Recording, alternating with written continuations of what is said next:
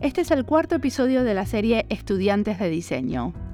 En esta serie pregunto qué quieren cambiar de la enseñanza del diseño, por qué se reúnen y qué cosas hacen juntos. Esta es una serie de seis episodios con entrevistas a colectivos de Chile, Colombia, Perú, Argentina y Finlandia. En este episodio entrevisto a estudiantes y graduadas de la Universidad de Alto en Finlandia. Ellas son Sofía Guridi, de Chile, Ami Guelera Santa María, de Guatemala, y Natalia Ruiz Román, de Colombia. Sofía es diseñadora textil, Ami diseñadora visual y Natalia diseñadora gráfica. Las tres viven en Helsinki, así que nos encontramos en vivo en un espacio que tenemos los trabajadores en el gobierno para invitar a otros para hacer trabajo que trascienda nuestras organizaciones. Un espacio para romper silos y para construir redes perfecto para nuestro encuentro porque hablamos del diseño de colonial y de visibilizar el diseño del sur global. Mi nombre es Mariana Salgado, esto es Diseño y Diáspora.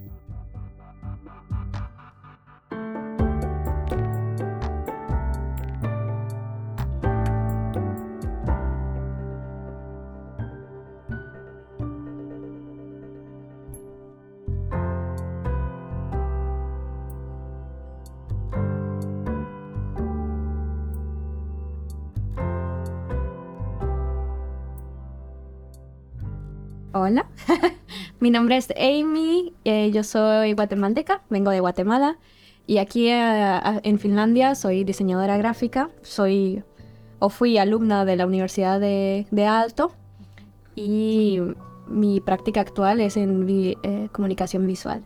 ¿Y, ¿Pero hiciste una maestría acá en Finlandia? Sí, aquí, la maestría. ¿Y seguís siendo parte del colectivo de estudiantes? Sí, todavía.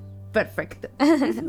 Eh, mi nombre es Natalia Ruiz, soy colombiana de Bogotá, estudiante de la Universidad Jorge de Lozano, te hice mi pregrado en diseño industrial y ahorita en 2021 me gradué como en mi, maestría de diseño colaborativo e industrial de la Universidad de Alto eh, y también sigo siendo parte del colectivo de estudiantes. Eh, bueno, yo me llamo Sofía Guridi, vengo de Chile, también hice mi magíster en diseño contemporáneo en la Universidad de Alto y actualmente sigo siendo parte de la Universidad de Alto como alumna, doctoral. Y mi tema de investigación son los textiles, en particularmente vinculados a las nuevas tecnologías y materiales. Y nos falta una miembro, que es Florencia Pochinki, que ella es argentina eh, y actualmente también es alumna de la Universidad de Alto y estudia eh, sustentabilidad creativa, la traducción directa del, inglés al español, eh, y manda sus saludos hoy. Perfecto. ¿Y qué es lo que hizo que mm, surgiera este colectivo? Bueno, yo también puedo empezar con esto. Eh, pero en una breve anécdota, en el campus, cuando llegamos durante nuestro primer año como alumnas de la Universidad de Alto, haciendo una pasta en la cocina eh, todos juntos y eh, surgió el tema de que estábamos un poco, mm, tal vez teníamos algún tipo de incomodidad dentro de la estructura actual de la universidad, porque sentíamos que mucho no se, no se estaba, mm, no había suficiente conocimiento sobre, por ejemplo, temas que, que trata la universidad como ejes principales, que es como la sustentabilidad, y nunca se hablaba de las perspectivas que vienen desde el sur. Y esto nos molestó mucho como estudiantes latines. Y desde ahí nos dimos cuenta que era una incomodidad compartida y que era algo que todos compartíamos y que no se estaba haciendo como nada al respecto en la universidad. Y desde ahí como plantamos ese granito y poco a poco eh, empezó a tomar forma de, de, algo más organizado, algo más colectivo, pero vino desde una cena de, de pasta. Y creo que sumándole a eso desde lo emocional, también nosotras habíamos llevado distintos programas, no nos conocíamos y en un comienzo nos sentíamos todos un poco fuera de lugar en la universidad. Que sentíamos, tal vez teníamos crítica o temas que queríamos conversar, que no sabíamos con quién. Necesitábamos abrazos, necesitábamos música, necesitábamos baile, necesitábamos muchas cosas que extrañábamos de, de nuestros países y que cuando nos encontramos dijimos, hoy tenemos que crear este espacio para que los nuevos alumnos que lleguen desde Latinoamérica a la universidad se sientan también acogidos. Sí. Entonces vino un poco desde lo político, educacional, pero también desde lo emocional. Sí, 100%. Y ahora, este colectivo, ¿cuánta gente participa o cómo es? Pues actualmente somos cuatro miembros activas. En, un- en algún punto fuimos ocho, creo yo, sí. Pero fue cambiando, transformándose, porque mm, en realidad el colectivo en sí es algo que también abraza la transformación, abraza las diferentes formas de organizarnos y por ahora nos está... Y porque comenzamos como una organización estudiantil dentro de Alto, como una de estas guild que surgen acá en, en las, en, en Alto, que es muy popular en Finlandia, que se generan estos grupos de estudiantes. Y esa yo creo que fue una de nuestras formas de empezar porque lo vimos como algo posible.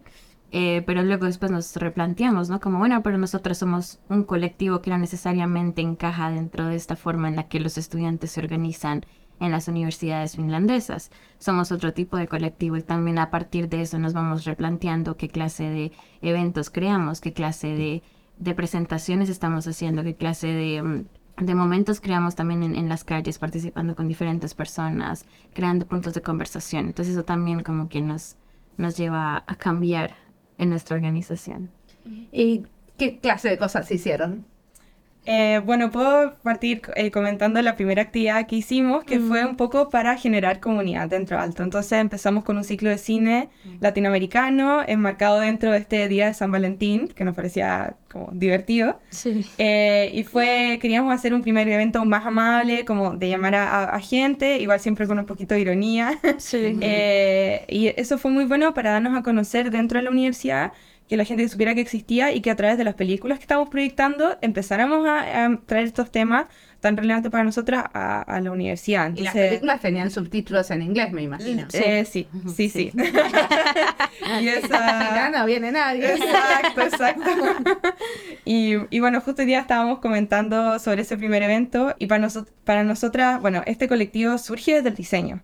Eso es importante recalcar, desde la práctica del diseño. Entonces, cómo nosotros también comunicamos lo que, todo esto y cómo organizamos eh, los eventos es a través de métodos de diseño. Entonces, la gráfica, por ejemplo, de ese evento fue relevante y ya yo creo que Emi puede contar un poco más de Sí. cómo fue esa gráfica.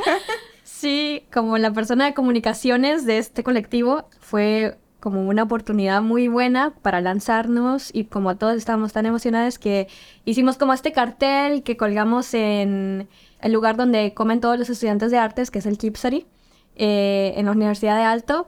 Y tipo estos, estos eh, carteles, estas, eh, ¿cómo es? Como textiles que se ponen sí. en las... Banderolas. Sí, Sí, sí. pintado a mano con corazoncitos y todo eso. Y tenía un mensaje en inglés que se, se traduce a... eh, A diferencia de Cristóbal Colón, a diferencia de Cristóbal Colón, sí. nosotros no vinimos a, robarte la tierra. a robarte la tierra, pero el corazón. Sí. Eso. Literal. Y, y así partimos nuestro ciclo de cine el día de San Valentín. Y me parece que fue increíble una forma muy latinoamericana de poner un cartel pintado a mano arriba colgado en una banderola como que en vez de decir Brenda te amo, eh, pásate conmigo, quieres ser mi novia, Claro. es más como Y para dar contexto a los que las personas que escuchan que no son de Alto, Alto una universidad aquí en Helsinki, bueno, en, en la ciudad de Espoo, que es muy pulcra. Sí. Todo en esa universidad es muy perfectamente pulcro y limpio, y hay que Sí. pedir muchos permisos para hacer cosas. Entonces esto también es un poco como ir y tirarnos a la piscina sin Sí. preguntarle a nadie, ni un permiso de nada, Exacto. y ver qué pasaba. Y estuvo sube todo bien con el cartel. Tuvimos algunos Sigue el cartel ahí. ¿En serio? Sí. hubo problemas. Hubo problemas al principio, como que hubo gente que no le gustó lo que estábamos haciendo y sabíamos que iba a pasar. Pero sí, fue como una reacción mixta. Creo que a los estudiantes de arte sí les, como, les cayó muy bien. Eh, incluso durante ese ciclo de cine tuvimos muchos comentarios sobre la gente y especialmente porque me recuerdo durante una de esas sesiones se anunció la guerra contra Ah, Ucrania. sí. Eh, y teníamos obviamente amigues que, que vienen de, de regiones cerca de Ucrania o de, de Ucrania misma. Y también fue un lugar en el que llegaron a, a recibir un apapacho, ¿verdad? Que, que así nos describimos también nosotros como, como un apapacho. Sí, y dentro de esas gráficas también, como cuando los invitábamos a- al ciclo de cine, estaban como esos ositos y esos globitos que dicen como te amo, El violín. el piolín, Con el- sí. como el corazoncito que dice eh, me amas, yo te amo, yo no sé, cosas así. Y, y como todas esas gráficas eh, impre- impresas en un papel rosa, como por toda la universidad y así. Y me recuerdo que Flor y Alicia, Alicia que aún sigue siendo parte del colectivo de una manera, eh, pero Alicia y Florencia eh, compraron docenas de rosas y las fueron repartiendo con los cartelitos por toda la universidad, o bueno, por el departamento de artes, y fue la cosa más romántica del mundo. Y luego ahí partimos ese ciclo de cine y esa fue como nuestra primera Que actividad. también cabe recalcar que fue como para nuestro día de amor y amistad como en Latinoamérica, no fue como el día de San Valentín, entre comillas, Sí. eh, como en norteamericanos, sino que fue día de amor y amistad como por las fechas de septiembre, octubre. Muy bien. Sí. ¿Y qué otras cosas? Sí, claro. La segunda actividad en realidad fue cuando este ciclo de cine se terminó y tuvimos esta fiesta de reggaetón con, eh, en conjunto con la Organización de Artes Tokio, dentro de Alto, El centro de estudiantes. Sí. Sí, el centro estudiante. el centro de estudiantes. Y en ese espacio, en esa misma ciudad pulcra de Expo, teníamos un pequeño espacio dentro de la universidad donde estábamos sudando, bailando reggaetón, comiendo cosas que había cocinado nuestra amiga mexicana y todo eso, y fue hermosísimo, ¿no? Y no fue hasta que nos llegaron a hacer problemas los de la universidad y nos sacaron del cuarto ¿Nos de sacaron? Tokio. Sí.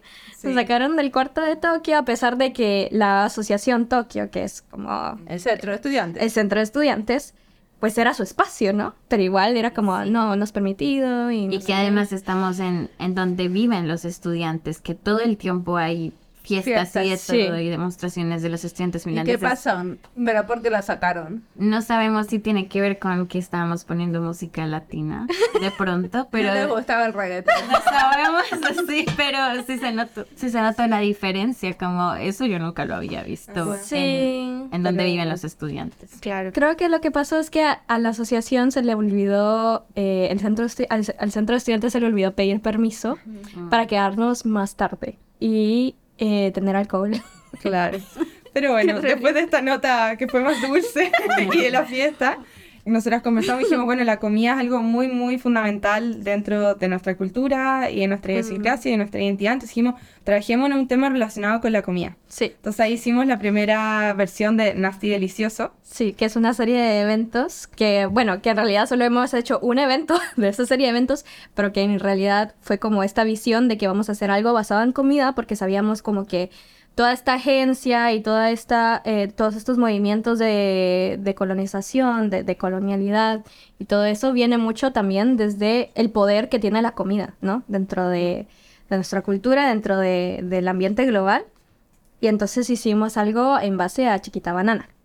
Y hablamos, entonces ese día hicimos ese workshop, eh, hicimos un Taller. taller de cupcakes e hicimos cupcakes eh, o muffins de banana. Y no chiquita banana, pero como se nos unieron eh, personas a poder hornear eh, esos postrecitos. Y luego salimos con los postrecitos al centro del campus, o donde sale toda la gente del metro y todo eso. Y teníamos entonces los dulces de banana, teníamos flyers con toda esta información sobre la historia de Chiquita Banana y como que no solo desde el tema político, sino también desde el tema ambiental. Y entonces eso nos dio un espacio para poder conversar con otra gente sobre si estaban al consciente que eh, a 10 metros de este espacio activista donde estábamos hablando sobre Chiquita Banana, estaban vendiendo Chiquita Banana aún y que había gente que, que se gozaba de las stickers, eh, de, de todas estas, las pegatinas o lo que sea. O sea que era como un, o sea, una, un- una conversación uno a uno con la gente que a ustedes le combinaban los muffins. Sí, así es. Y eso fue como, el, el taller en realidad fue como una discusión entre las personas que, que atendieron ese taller. Pero el impacto más grande fue entonces, como estábamos enfrente de la estación de metro donde circula tanta gente, de eso nos dio como espacio de hablar uno a uno con la gente que solo venía por, por los dulcecitos de banana. Entonces era como te doy el dulcecito, pero me tienes que escuchar un momento, ¿no? Y traía un QR en un, para un repositorio de libros, de, de estas fuentes donde se, se relataba la historia de Chiquita Banana y toda la política que traía detrás de esto. O sea, que, una- que era una manera de informar sobre eh, las cosas negativas que hace la industria Así. chiquita banana. Así es. Y pues sí, poder exhibir estas cosas que en realidad nunca se han hablado en Finlandia de una manera tan política como en Latinoamérica. ¿Y los dulces tenían bananas orgánicas o tenían bananas chiquitas? Eso es secreto. No. Los dulces con qué estaban hechos. Sí, orgánicas. orgánicas. Y, y hablando de metodología de diseño, en ese caso, nuestra gran dise- diseñadora gráfica, Amy, diseñó unos stickers inspirados en el típico sticker de la pegatina que viene en las bananas, pero con lo que nosotros estábamos, con lo que estábamos contando y les regalamos esas pegatinas a la gente y la gente fue y las empezó a pegar en el Alepa, que son los, los supermercados de aquí de Finlandia, al lado de donde están las bananas. Y creo que hasta el día de hoy Ahí a veces siguen. encontramos alguna de esas pegatinas por ahí. Sí. ¿Y qué dice la pegatina? Pues eh, la pegatina tiene una, una ilustración de una banana eh, usada como pistola y dice, chiquita banana es responsable de violencia en Latinoamérica. Y luego hay un link que es para el repositorio donde Claro. está toda esta información.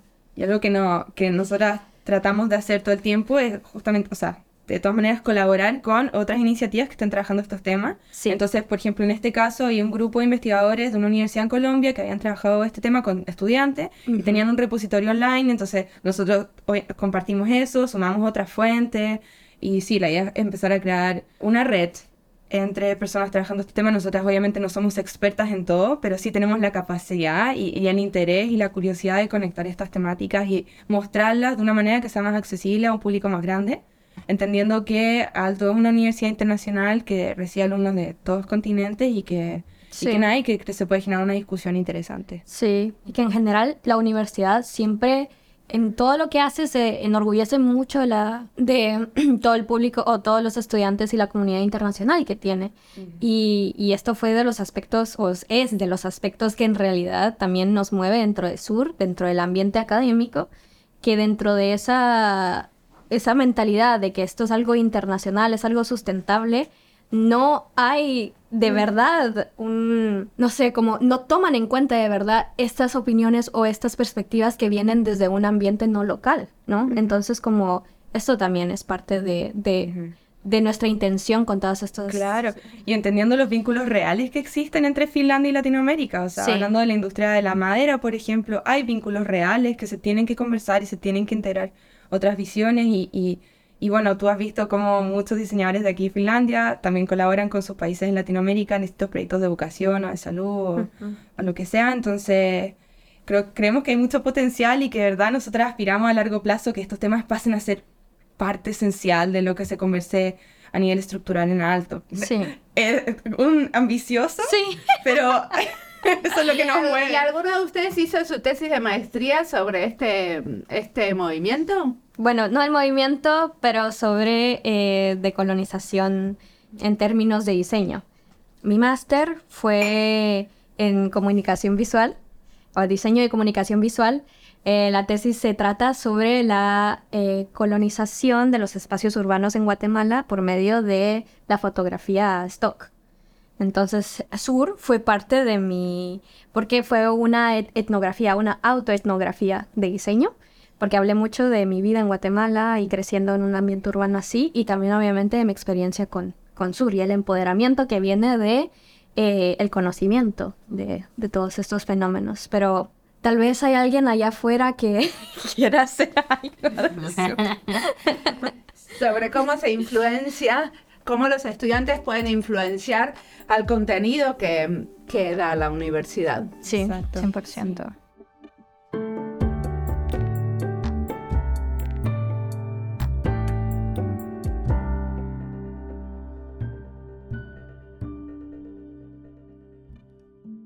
Esta entrevista es parte de las listas Estudiantes de Diseño, Colectivos y Cooperativas de Diseñadores, Finlandia y Diseño, Guatemala y Diseño, Colombia y Diseño, Chile y Diseño.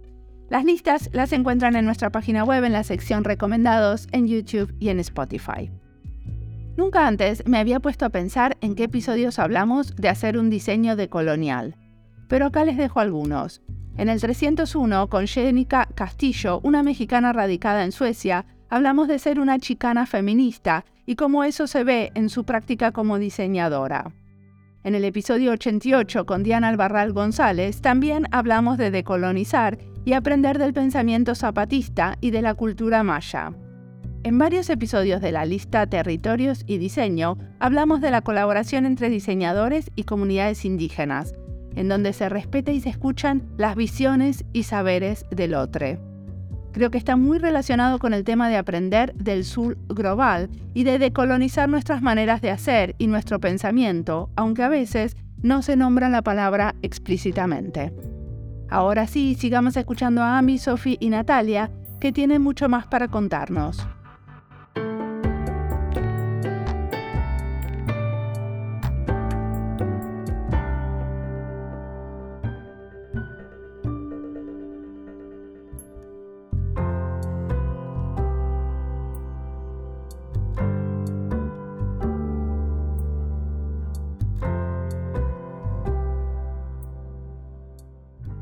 En relación a eso, podemos hablar de lo que estamos planeando ahora. ¿Qué están planeando? Ay, muy, no sé, a mí me emociona mucho. Sí, sí. Están pasando cosas. Sí, están pasando cosas. Eh, sí, como, de hecho, ya pues hablando de alto, estamos, estamos creando, ya estamos trabajando para crear una, expo, una exposición en, en la entrada principal, en el espacio principal que la Universidad de Alto tiene en el en, su campus en Vare, en el edificio que se llama Vare, que para los que no conocen la universidad es un espacio donde muchas exhibiciones se han preparado, como el Helsinki, la Semana de Diseño de Helsinki, eh, por ejemplo, y se nos hace un lugar que fue efectivo, como lo planeamos para que fuera ahí, porque queremos que visualice y represente de alguna forma como desde dentro alto, estamos tratando de crear este espacio y esta como manifestación de que se necesita hablar de esto y hay una necesidad y hay una, una como nos urge eh, exhibir todo esto que está pasando dentro de Alto, porque vamos a estar compartiendo trabajos y tesis de profesores, de estudiantes que lo han hecho dentro de Alto, hablando sobre temas que corresponden a lo que Sur está tratando de comunicar y tenerlo en un espacio que está a la visibilidad de todo el mundo que llega del metro, que viene a visitar Alto, que son estudiantes que están ahí pues, ¿Y cuál es el tema de la exposición? Pues eh, hasta este momento es eh, descolonización, eh, de, decolonización, perdón, en inglés de una vez. pero sí, decolonización y en alguna parte de colonialidad. Claro, y como conceptualmente lo que queremos hacer es crear es como el departamento de estudios de, coloniales en Alto. Entonces, de, nuevo, sin pedirle permiso a nadie. Sí. Nosotras queremos hacer, diseñarlo de una manera que sea como simbólico de cómo se crea este espacio, que puede que eventualmente sea digital o sea físico, no sabemos, pero como delimitar, como mostrarlo. Entonces, que tal vez en la exhibición, bueno, estamos ahora en proceso de diseño de esto, pero si es, si es que vamos a simular una oficina, si vamos a simular una mini casa, si vamos a simular un espacio que represente todo esto, que en el fondo va, claro, a desplegar el trabajo que, que ha estado pasando en alto, que no son muchos, pero hay, sí. Eh, y cómo se vinculan, y, y, entonces estamos viendo ahora el hilo conductor entre todos estos trabajos, qué metodologías son las principalmente usadas. O sea, ustedes eh, van a curar entre los eh, trabajos de maestría que ya se terminaron. Exacto, sí. Y o sea, va a ser una exhibición de trabajos de, de finales. Ajá. Y también de doctorado. Sí, también de, doctorado. Y también, pues, como aún hay trabajos que se están llevando a cabo. Sí dentro de la universidad a nivel doctoral, creo yo. o sea que son alumnos, eh, alumnas y exalumnas también. Así es. Sí. Sí. Entonces, para eso eh, empezamos a trabajar con profesoras eh, académicos de la universidad que tienen mucha experiencia, que llevan muchos años trabajando ahí, que tenían las ganas de hacer esto y ahora se nos juntaron las ganas, los, el, financiamiento, el espacio, el equipo. ¿Les dio alta financiación? Mm, no, no. He aquí nuestros salvadores. Punos. Punos. Eh, nos ha dado. ¿Quién es Punos? Eh, yo puedo explicar brevemente qué es Punos. Punos ahorita es una asociación basada en Helsinki, que son eh, dos personas que se graduaron de alto en realidad del programa de, cultura visual. Y em, lo que están haciendo ellas es trabajo de arte eh, con perspectivas o por medio de perspectivas indígenas, perspectivas también que mm, tienen en cuenta el cambio climático y que pues es su eje principal. Eh, entonces, básicamente nos alineamos mucho en lo que estamos hablando ambas asociaciones y a ellas les dieron financiamiento pues grande por parte del Nordisk, la Fundación Nordisk. Eh, la Fundación del Fondo de Cultura Nórdico. Así es, el Fondo de Cultura Nórdico. Y pues parte de su aplicación hacia el fondo fue que nosotros íbamos a, recibir parte de ese dinero para poder funcionar como colectivo y poder hacer nuestras actividades. Y lo bueno es que ahora tenemos a, a las personas de Punos de respaldo que son, que han sido como curadoras y han, y han tenido unas experiencias muy grandes en términos de exhibir y hacer eh, exhibiciones y todo eso. Entonces tenemos este conocimiento a nuestras manos que, y que también vino de una forma de financiamiento.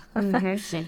Claro, y este es un ejemplo de que nosotras, bueno, hemos hablado mucho de alto, porque nacemos ahí, o sea, esta organización surge ahí, nosotras estudiamos ahí, yo sigo trabajando en alto, Amy también, eh, pero sí nos queremos vincular con iniciativas, organizaciones, colectivos fuera de la universidad. Entonces, este es uno de estos ejemplos.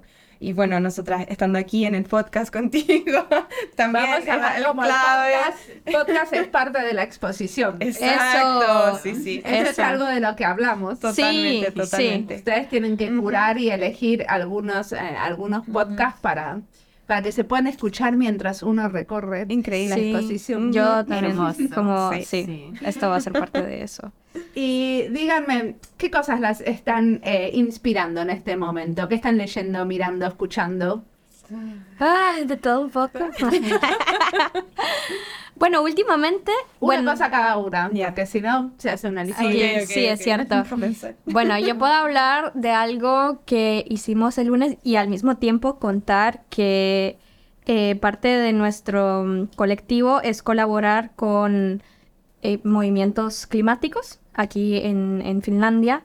Y entonces hemos tomado parte, también hemos, hemos colaborado con XR, que es como, bueno, en finlandés es el Okapina, pero es como rebelión, Extinction Rebellion. Sí. Entonces, que es un movimiento que nació en el Reino Unido y que ahora están pues activos en todo el mundo, creo yo.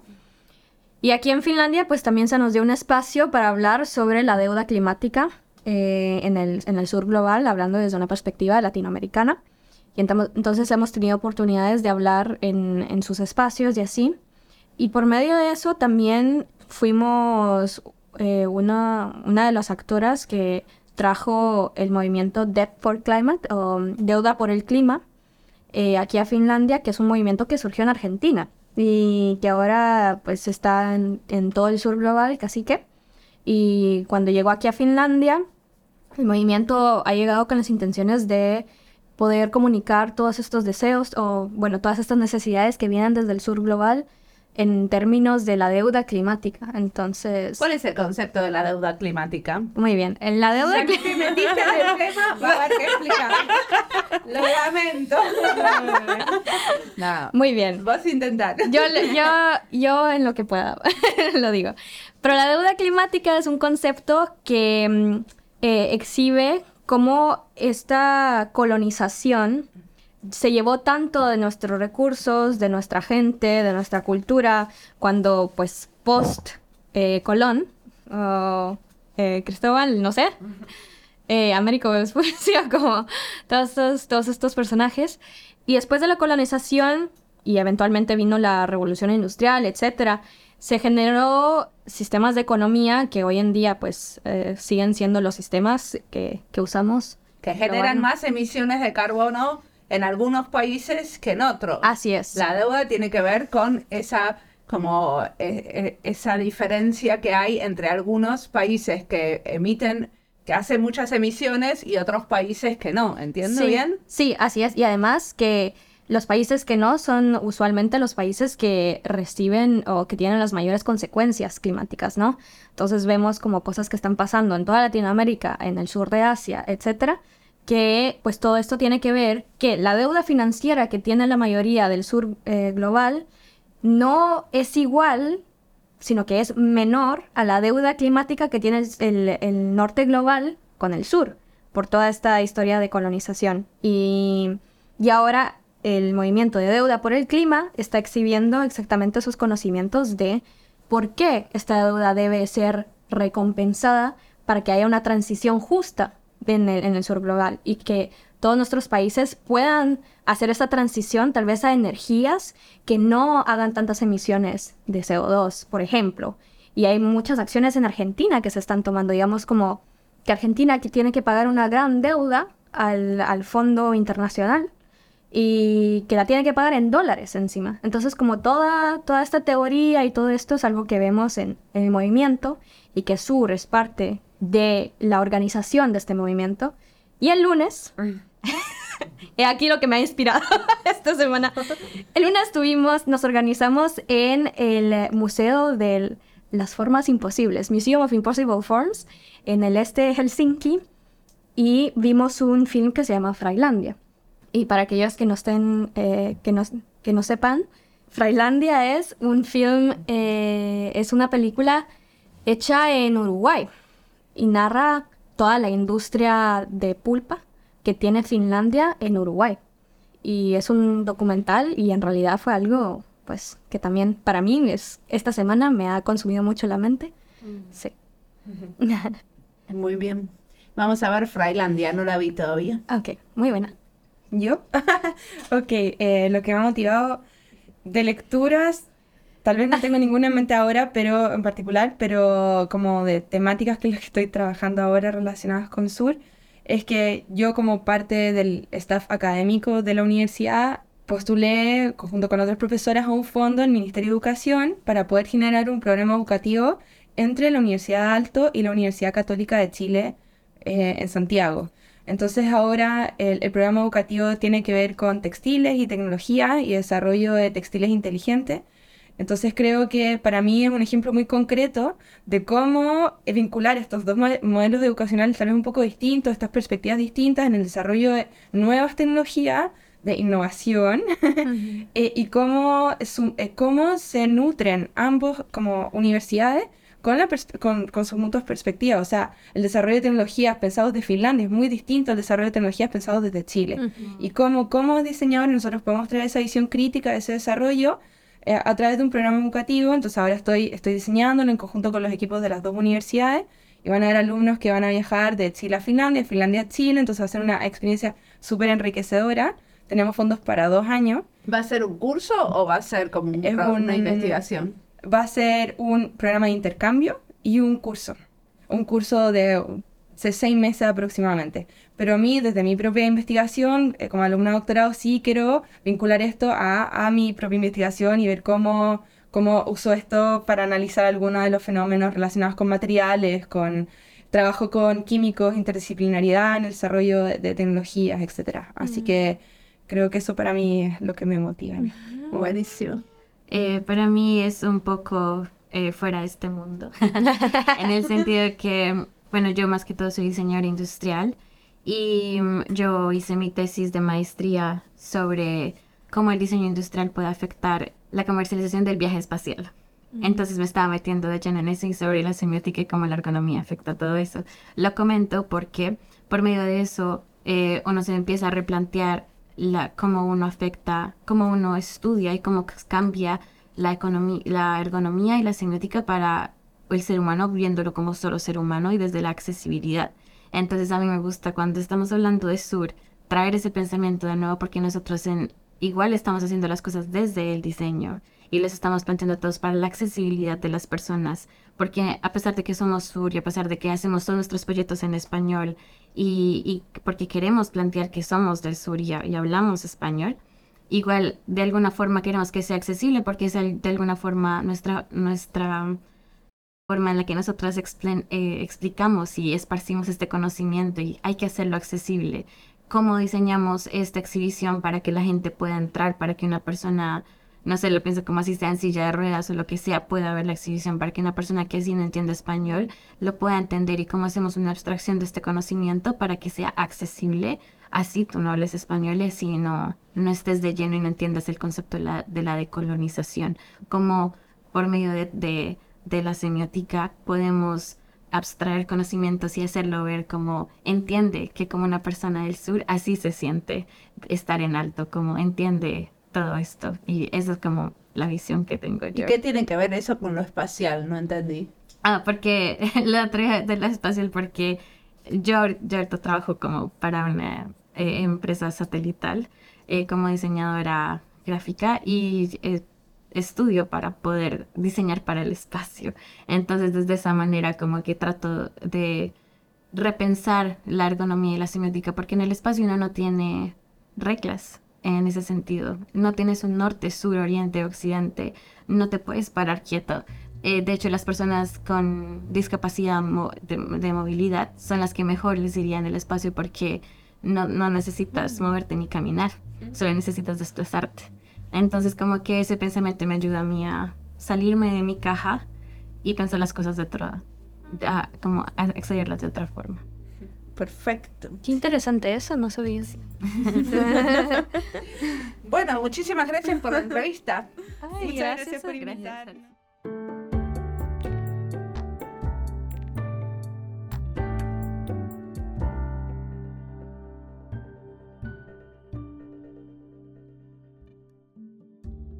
Cosas que nos quedamos hablando después de la entrevista es cómo diseño y diáspora podría ser una parte de la exposición que están planeando. Tenemos algunas ideas, podemos todavía pensar en algunas otras. Les cuento las que tenemos. Uno sería crear una lista de episodios de la gente que ya entrevisté que están en la exposición. Dos, usar y difundir la lista que ya tengo de estudiantes, graduados y profesores de la Universidad de Alto. Tres, crear algunos episodios, como este, que se relacionan y explican la exposición. 4. Entrevistar a otros que no entrevisté, cuyos trabajos de tesis se muestran en la exposición. 5. Usar los QRs en el espacio de la exposición para que la gente pueda abrir un episodio o una lista. 6. Construir un espacio para escuchar dentro de la exposición. 7. Seleccionar algunos fragmentos de audio para poner en parlantes direccionales cerca de los objetos expuestos. 8. Hacer un episodio en vivo durante el tiempo de la exposición con la gente que participa. Diseñé piezas interactivas para exposiciones en museos cuando hice mis estudios de doctorado, y en ese momento ya me pareció importante esto de cubrir el antes, durante y después de la exposición.